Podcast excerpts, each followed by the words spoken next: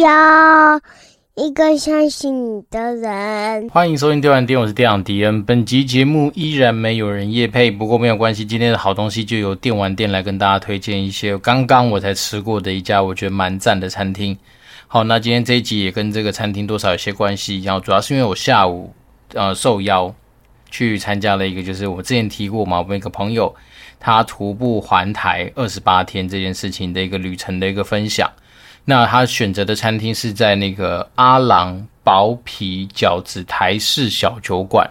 好，那他们现在这家店有两间店，一个在忠孝东路上面，一个是在呃台大附近汀州路三段那个地方。那这家店。今天是第一次去，然后它的餐点非常的好吃。好，它叫顾名思义嘛，它叫薄皮饺子馆。你再有说它里面的那些煎饺啦、煮的水饺啦，或者炸的水饺，它的皮都异常的薄。哦，所以它其实不会让很多人时候，你今天在吃水饺，你可能吃个几颗你就觉得很饱。它主要是因为它薄皮的关系，所以它的那个口感是非常舒服的，然后就不会因为有过厚的皮让你觉得说好像在吃这种饺子类的东西有一些负担。然后再来是它除了有饺子之外，它其他的一些餐点，包括说它的什么麻酱面啊，啊，然后其他的一些主食类的东西，其实也味道都还不错。然后再来是它有那个什么串烤，啊，串烤的选择种类就非常多了，从什么呃牛排啦、鸡肉串啊、猪肉串啊，然后一些蔬菜类型的东西都有。那再来是它的一些小点，哈，比如说你要吃冷盘，有关的什么泡菜啦，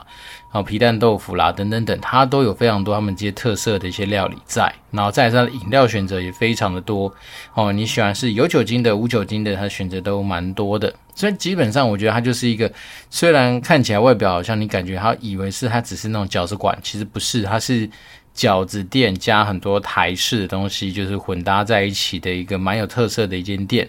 然后再是它的卤味汁，都是那种大盘呐、啊，比较偏向是那种卤味拼盘式的那种呃餐点。所以今天我们去的时候，其实就是点了蛮多的卤味啊，然后呃一些所有基基本上能够想象到那种在吃饺子会配的那些，就是蛮精致的一些配菜，他们那边地方都能够就是很有趣的呈现给你。那整体来说，我们就是觉得整个吃饭的一个体验是非常的值得，而且它的价位其实没有想象中的那么高。好像它那什么，嗯，那种大分量的煎饺盘吧，大概三十颗饺子，三十颗煎饺，好像大概是两百出头，所以一颗大概六七块钱左右。然后当然它的那个饺子不会像是我们一般很多时候你去吃那种什么霸饺类的东西，看起来一颗那么大，但是它的饺子其实就是嗯精致。然后味道上面选择很多，有那种海鲜类的啊、猪肉的啊、高丽菜啦、等等等，所以我觉得其实如果说对于就是想要尝鲜，然后想要体验一些，就是我觉得其实在美味上面还蛮值得嘉许的一间店的话，那这家阿郎薄皮饺子台式小酒馆吗？对，那我觉得还蛮推荐给大家的。那我等下会试着去找一些连结，把它放在我们的节目呃。资讯栏里面，让大家可以就是更清楚的找到这间店的一些相关的资讯。那不妨有机会的话，可以去品尝看看。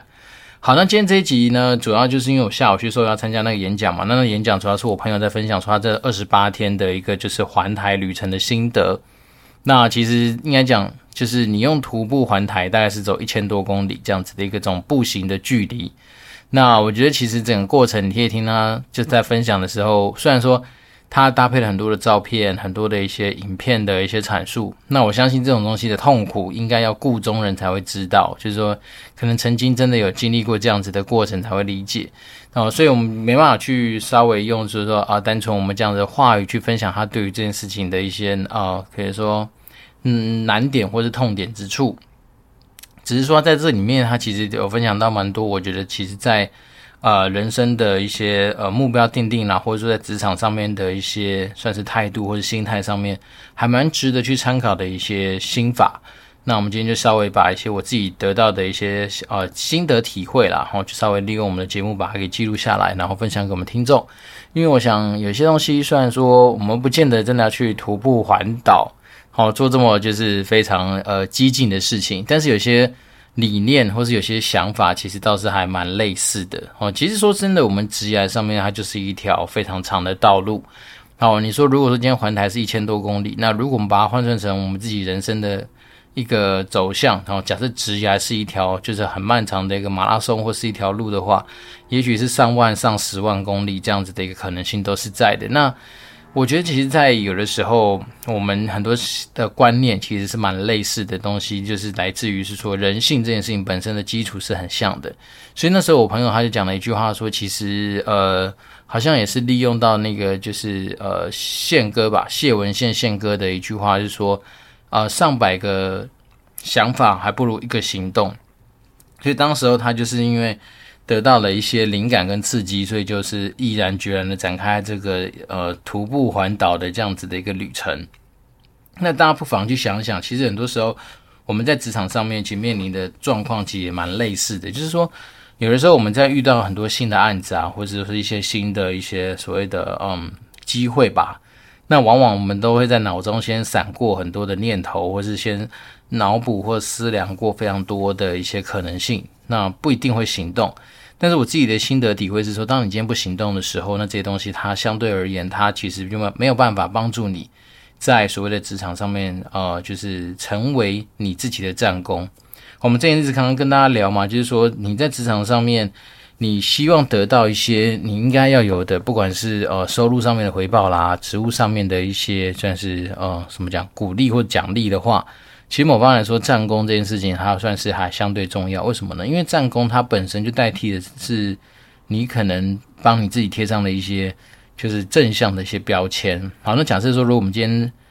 呃我们就是个商品，那我们有机会进入所谓的资料库里面被 AI 给筛选的话，那当然你的标签。越多，自然而然你能够被筛选到一些好的地方去的几率就更高嘛，或甚至说你可能得到了一些好的一些回报，也会相对来说比较好。那这些东西当然就是你要帮你自己有效的去累积一些战功。那战功这东西绝对不是凭空而来嘛，蛮多时候你确实还是要做一点点的付出，或者说做一些去实践的这样的一个过程。所以我觉得行动这件事情一直来本来就是身为一个哦，我们讲说专业经理人的路。其实上面你应该是非常需要去呃，算是努力的一个方向。那我自己一个心得体会了，你说以前我们在暴雪跟现在在传统产业有没有什么样子不同？我觉得有一件事情，其实我个人是觉得说，还好像可以稍微感觉得到差异性，就是以前我们在暴雪的时候，蛮多东西可能因为权责分工，它是一个非常明确的一个世界。也就是说，可能你今天不管是做呃，我们讲个什么 brand manager，就是品牌经理，或是呃专案经理等等等，他不同的角色，他其实对于你的工作职掌的定义是还蛮明确的。那这一点呢，我觉得也蛮有趣的，就是，因为他的工作定义越明确，所以当你今天负责的东西这么明确的情况之下，你也闪不了。哦，所以代表说，你基本上很多时候你就是要有一个一直去不断行动往前进的这样子的一个态度跟一个工作的一个展现。啊，只是说像我现在在一个传产的环境上面的话，我觉得稍微跟以前在暴雪比较不一样，是说也许有些工作它的那个所谓的 role and responsibility，就是我们讲的 rnr 其实它没有切分的这么样子的明确。也就导致说，有些时候有些工作你看起来好像是你要做，但是好像又不是你要做，甚至你也不知道这个东西到底全责一定是归谁，或者说谁一定必须要去负责哪些的工作。那久而久之就导致一个状况，就是说，如果说今天心态健全的人，他当然会觉得说，哎，好像每件事情都跟我有关系，所以当我今天遇到一些新的任务出现的时候，我就会努力的去把它给完善。但是呢，如果说假设有些呃，我们都知道嘛，环环境下面总是每个人都有不一样的一些思维，所以当今天有些人他可能也许态度或是心态上面相对比较没那么健康的时候，那越是你在全责没有定义清楚的情况之下，就代表说你有越多的漏洞可以去做一些钻的一个现象，甚至有些人他可能就会在说你先。把所有的东西该定义的定义清楚之后，我才开始展开我行动。所以就代表说，他可能用啊，不管是空间上面钻到漏洞，或者时间上面赚取时间差，他自然就有办法是说，在一个不采取行动的情况之下，但是搞得好像他有在做事情。好，那我只能说这样子的事情，就是让我觉得有时候其实这种东西回归到本质，就是除了制度面上面可能有些不同之外，那当然就是里面员工的一些有时候的一些心态本身也是一个没有到一个百分百雷同的一个状况。好，比如说在以前暴雪来说的话，大家基本上不太有可能去闪避你自己的工作，或是不太有可能说今天我不太想去做某些事情。当然，我有时候遇到这也是有遇到这种烂咖啦，因为我们之后毕竟离开了暴雪的环境嘛，所以就有机会跟以前的一些同事做一些比较深度的一些闲聊。那在闲聊过程，你就会知道说，我就明白点出谁谁谁可能自己之余，对我来讲，我觉得他就不是一个非常正面的人哈，因为毕竟他也是。呃，很多事情出现的时候，就像我说，他就会玩那种游戏嘛，比如说有漏洞，他就先钻哦，因为可能也许是在那个所谓的工作定义比较模糊，或是比较模棱两可的一个地方的时候，像我的习惯是我先选择接下来再说，那或者我先选择参与，那从里面去慢慢抽丝剥茧，然后最后发现都是跟谁有关。好，但是对于他而言，他可能会出什么事情，我们姑且称他为坏坏人二号好了。啊，因为一号可能是我自己，那我们讲他是二号。那像这种坏坏人二号，他遇到这种状况，他会干嘛？他会先选择不出声。哦，假设我今天就是先闪避或掩蔽嘛。那再来是说，假设好像真的不得不他要出点声音的时候，他就会选择是说，那这个东西好像跟他目前好像感觉没有到直接的关系，所以他就会先闪掉。对，那除非是说今天我今天已经去了解，因为我毕竟是一号嘛，一号除了是。呃，有可能会去，就是给他攻击之外，那当然本身我也不是一个非常善良或者温良恭俭让的善类，所以那时候我就是只要一旦发现说这个东西根本就是你要去完成的东西的时候，一号就会去直接的给二号一个痛击，就是这东西就是你必须要去完成，甚至我以前的做法比较坏一点哦，我不是只有单纯跟他讲完就算了。我通常会把这种就是情况上面的 update，就是说我经过一些确认之后，这个东西确实是跟你有关系，而且甚至是应该由你来主导这一些东西一切的发展。那我接下来的会做的事情就是发信给他之外，我会 CC 给他的老板，甚至他更上一层的老板，让他们知道说，哎，你们部门就是要来去负责这件事情。你不要跟我讲说今天他什么呃跟他没有关系或什么，反正我就会把我很多的一些呃状况都搞清楚。那让这种坏坏人二号去把这东西该承接的承接起来。只是为什么之所以说他是坏坏人，就是因为我觉得这种人通常他的心态上面就不是一个非常敢承担，或是说呃非常努力在他的工作职掌范围内的人。好，这种东西就让我觉得，我个人是蛮厌恶的啦。所以，便是说，当然他后面的下场也不是特别好。那我只能说，其实这种东西就是在职场上面本来你就会遇到的一个状况。好，那我们现在拉回到我现在的工作，我们现在工作虽然是相对比较算是天平，或不是天平，还是光谱好的另一边。对，那在这样的环境之下，我当然另外一个冲击对我来讲，其实我们公司的人。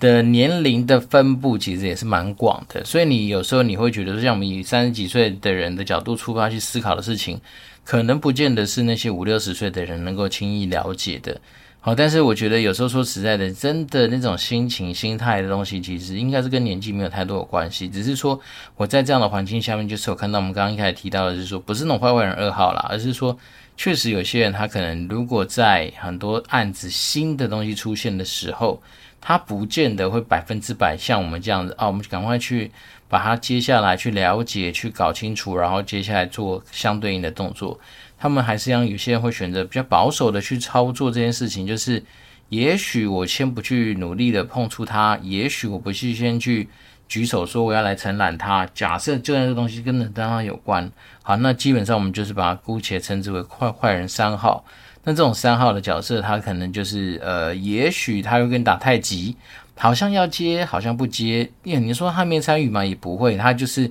偶尔会表示他的关心。但是最后你就是发现，其实结果上面来说，他还是没有接到。好，那这种东西就是相对来说，对我来讲，我觉得定义在说所谓的行动与否的人，那他还是偏向于非行动派了。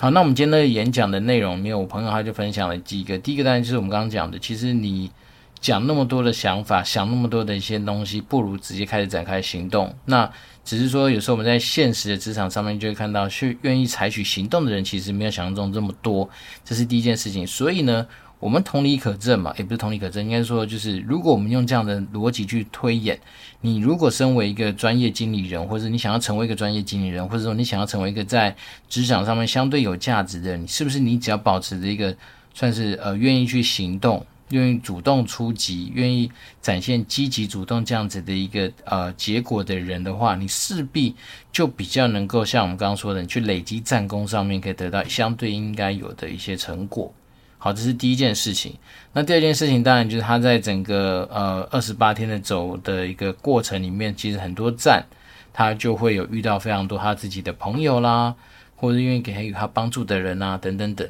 那这个东西当然就是呃连接到另外一件事情，就是所谓的人脉这件事情。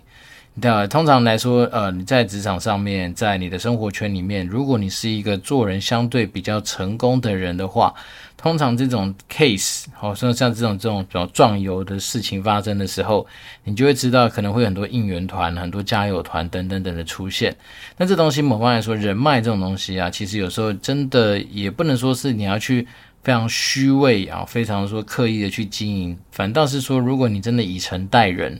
那你真的是以利他的角度去出发的时候，自然你就有机会在你的人脉存折上面记上很多笔的一些资料哈。因为毕竟，其实我自己到现在还是有这样的体会，就是说，在人与人之间的相处上面，其实我个人是很不愿意，而且非常不可能的去想说占到别人的便宜。那认识我的人都知道，当然美其名这种个性叫做乐善好施，或是所谓的呃，也许是什么。广结善缘，但讲不好的，当然还是说你可能也许比较大方啦，也许比较没办法把自己的钱财给就是当成守财奴这样子的一个角色。只是说对我自己而言，我觉得有时候其实你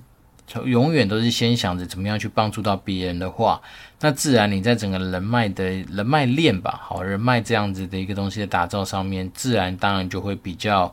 呃有成果。那我们讲的其实有时候。帮助别人不见得一定是什么金钱上面的往来，或是利益上面的输送，往往有的时候你可能只是博君一笑啊，或者说让大家对你有一些印象，或者说你今天哪怕是看到什么样子的一些资讯，做了一些有效的一些分享，其实这些东西都能够成为你在累积所谓的人脉存折上面蛮重要的一些事情。那包括说，你今天当然，如果说你有一些什么商业上面的往来，或者彼此有一些什么利益上面的交换，那这样子的人脉存折上面的累积，当然就会更加的一些算是什么事半功倍嘛。因为毕竟本身就是在利益上面的输送。好，可是如果说你今天不是这样，我觉得有时候不要把人跟人的相处想要这么样的复杂啦。那我自己觉得，有时候你越是能够以一个帮助别人的心态出发的话，其实通常来说，我觉得成果都会比较好一点点。好，那在第三个就是有关于他这件事情的上面，我看到的一件事情，其实有时候，因为我那个朋友之前一直跟我分享说，这就是拱大拱大，就是那种怎么就是嗯，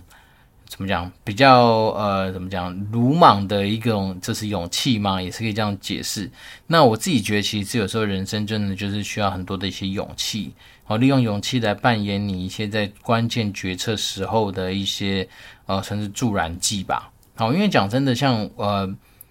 呃，转职好了，其实转职对于很多人来说，应该就是在职场上面，你必须要去展现勇气的时刻。然后包括说，有时候也许有些人，像迪恩自己，可能二十几岁的时候的自己是一个完全目标导向的人。那时候就是把自己设定成说，我希望三十岁的时候年薪要百万嘛。所以那时候当然就是很常鼓起勇气去跟我老板做我自己人生目标上面的一个呃，算是同步吧，或或者说达成一些共识。那这种东西，我觉得当然他也说是真的还蛮违反以前我们在学校的时候，或是说在传统儒家思想上面的中庸之道这样子的一些呃基础思维。可是有时候我自己还是真的觉得，人有时候真的是现实一点也没有不好哦，因为毕竟我们还是必须要拿着面包才能够活得下去嘛。你总不能说什么东西都是用这种比较虚幻式的东西来去呃作为你生活上面的依赖，这也不太可能。所以我自己会觉得是说，其实对我而言，我本来就是一个呃会努力去争取自己好，比如说我觉得实质实质的那种实质回报上面这样的一个角色。所以，变成是说勇气这件事情，它其实当然呃很多层面都必须要具备这样子的一个玩意儿。但是当然有些东西，我觉得有时候呃它也是成为一个你在开拓或是拓荒或是尝鲜上面的一个蛮重要的一个推手啦。对，那勇气东西讲起来很简单，但是有时候说实在的，在职场上面，不外乎就那几件事情嘛。但是如果说你今天连去帮你自己的一些福利啊，帮你自己的一些收入，争取的一些勇气都没有的时候，那你怎么样能够保证说别人一定会看到你的需要，然后去进而满足你的需求？那如果说这些东西都没有办法满足，通常我们也知道嘛，蛮多人选择离开职场，或者他的勇气选择放错地方，就放在他选择离开他现在工作岗位这样子的一个呃决定上面，那这样就稍微比较可惜啦。那当然，另外一个最后一个东西，我觉得其实不管怎么样。都还是回归到我们刚刚提到的，是说他毕竟环台嘛，走了这么长的时间，走了二十八天，每天平均走了三十六七公里这样子的一个距离。那他需要的是什么？他其实需要是一个强健的体魄，跟一个算是呃怎么讲，就是自己身体的体能啊。那这东西，我觉得其实从他的分享里面，你不难看出说，蛮多年轻人其实对于自己的体力本身是非常有自信的。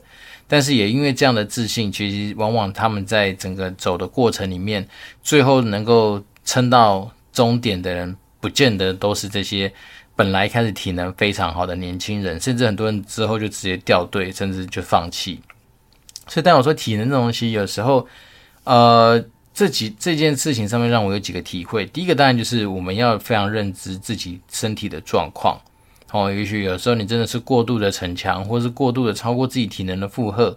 你也许撑过了这一关，但是你接下来因此而产生了更多的难关，那个这个东西，我觉得 CP 值上面就不是一个非常划算的事情。好，这种东西我们不乏在电影里面看到非常多的案例嘛。好，比如说我今天就差这个时候啊，举例，比如说你要去爬圣母峰，好不容易到了准备要攻顶的那一刻，那你就发现说，其实时间上面也许只剩下三十分钟，但是你如果说你今天不攻顶上去，在下次要等，你也许要再等好久。那很多人有些人就说，这就选择说我冲上去看看，但殊不知其实你早就已经过了应该要冲上去的时间。就上去之后，是你身体在那当下你赚到了一个你攻顶的这样的一个成就跟快感，但是接下来可能就没有回头路了，你就回不去了，或者说你可能就是会在上面发生一些不幸的事情。所以有时候我觉得对于体能这件事情上面体会也是这样，就是说。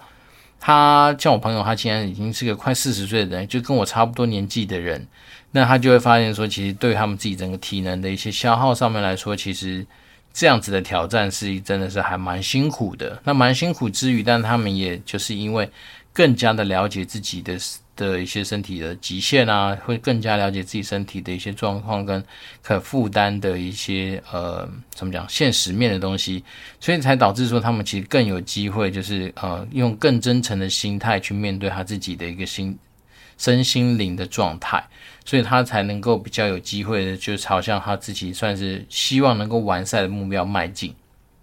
那不过说实在，在他们这样的分享里面，他其实后面。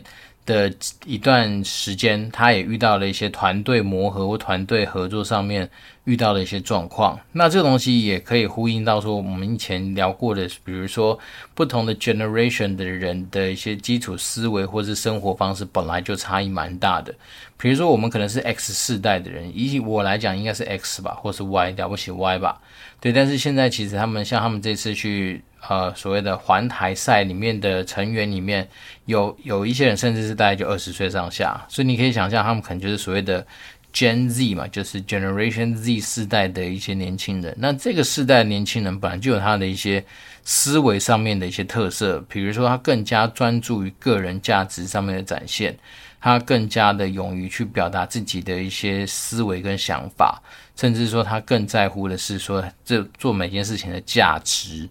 对，那当然，如果说像我们这种年纪的人来说，可能有时候会在乎的是环境的协调啦，哦，或者说很多一些算是呃长幼有序上面 这样子的一些传统礼俗啦，那这种东西，甚至应该讲任劳任怨都有可能哈。但这种东西它就是两个世代本身，因为可能你在就是出生背景上面的差异，像我们以我们这个年代，我们还有经历过说网络从无到有，然后什么手机从以前的。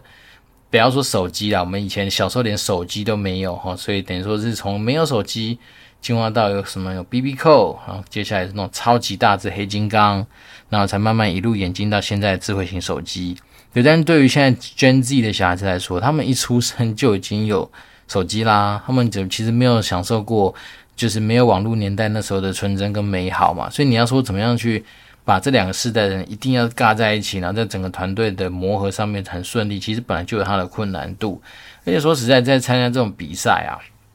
他们美其名是比赛啦，其实他们也并不是在跟你跟你争取说什么时间。长短或什么，他们其实主要就就是只有一个，你全程都有参赛就是金牌。好，那如果说你没有办法全程完赛的话，可能是拿银牌之类这样子的一个证明。对，这边是说，呃，也许就是在这样子的高压的环境之下，甚至说你身体的疲惫啊，或者说身体的一些不适应或不舒服，反而有时候就更放大这种世代之间沟通的，也许某些情绪。也许以前可能你在正常的时候，这种情绪一下就带掉，但是他们在整个比赛的过程里面就不乏会有这样子那种呃，因为一个人、两个人、三个人、四个人都有可能而产生的一些情绪上面的影响，呢进而整个团队会一呃有些什么哦，怎么讲这种氛围或气氛上面的不是非常的好啦。所以，变成说在我的朋友分享下来，他会觉得说，对，有些东西真的就是不同世代上面的想法上面的差异。那虽然说他。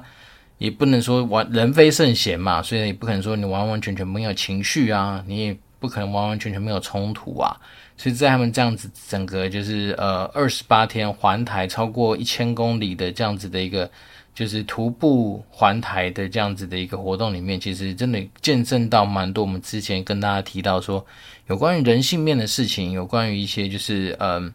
怎么讲，就是心态上面的一些过程啊。那我自己觉得这个收获。我们自己在旁边听，在旁边看，说真的，收获一定非常有限哦，一定不比他们这种，就是真的用自己的生命，然后真的用自己的身体去把这件二十八天走完这件事情的来的深切。可是你可以看到他那些有关于，好，比如身体受伤的一些，我们叫什么冰疗的影片啊。好，或者甚至说什么，他们也许那种水水泡吧，哦，就脚底的水泡，不像我们以前偶尔打篮球起一个，他们也许水泡一起来就是五六颗，哦，或六七颗，然后再来是他们有些有人有些在那种什么关节啦，或者说什么膝盖上面的一些，哦，甚至受伤程度都有不一的影响等等。所以我觉得说他们整整整体来说，其实这个活动，呃，我们旁边的人看，老实说就是自在。感自在感受他们的那个辛苦，但是说实在，那种内容上面，我虽然有陪他们走过个五六公里嘛，可是那种感觉其实跟他们那种一天要走四五十公里的那种程度差异还是蛮大的。然后再是说，我觉得这种活动，呃，你要问我说我这辈子有没有可能去挑战，我只能说有点难，因为毕竟我们现在很难说就是完完全全抛家弃子二十八天。什么事都不做，就只在那边走路，哈，这件事情对我来讲是相对来说比较困难的，因为毕竟我们还是一个什么专业经理人，所以三不五时你还是就是一定要在公司发挥你应该有的价值嘛，所以变成说我们有时候比较没办法去参与这种所谓的很特殊的壮游的一些安排，但是从我自己朋友上面的分享来说的话，我只能说。真的，也就是从一个行动开始，研发出后面这么样多的故事，是一个非常难得的一个过程啊。然后，那甚至他现在光是他的分享会办了大概已经三四场有了吧。那甚至他也都是呃非常 open minded，就让大家说可以去呃企业做一些分享跟演讲。那我想他的分享跟演讲大致上。其实就是让我们讲以前那种游戏上面讲什么呃星际体上面，其实都得到了一些很大要进的一些成长哦。那当然我们自己在外面人来看，顶多只能说哦，如果他有些精神或者有些态度面真的能够感动到我们，那我们当然就是配合着去演出或者配合着去把它吸收下来。但是这种东西说真的，壮游啊，因为既然他讲壮游嘛，壮游这种东西一定就是要有一些。你用你自己的身体去感受过那种东西，才会印象深刻，才会感觉比较强烈。好像我们以前在游戏局子，我记得没错的话，像它后期有种假叫做壮游假，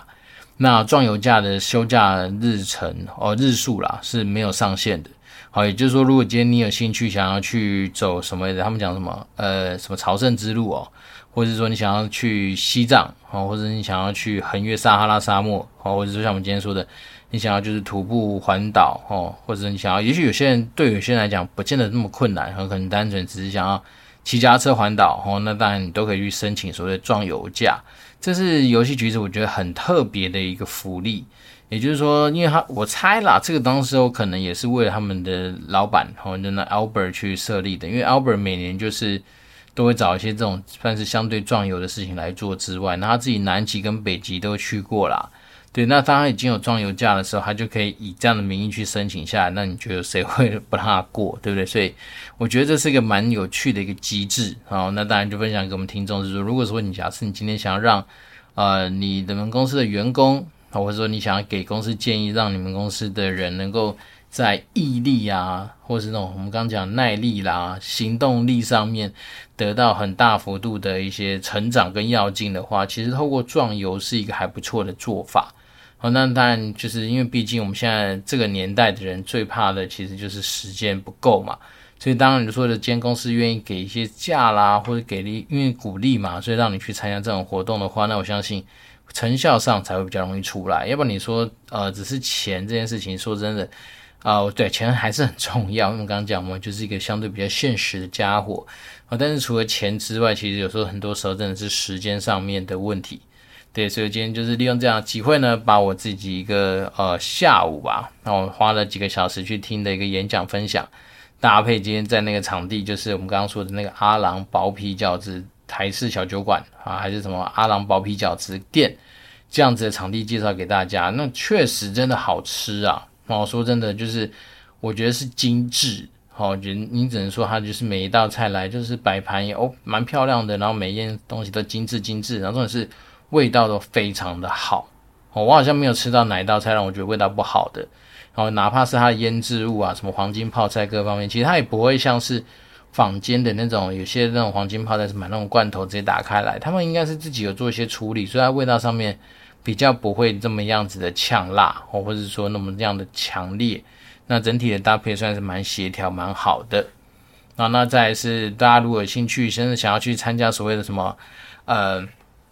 徒步环台这样子的话，那大家不妨每年就可以 Google 一下那个九天，就是那个正头的那个九天民俗记忆团，他们就是由他们那个单官方单位举办的，算是一个九天环台赛了。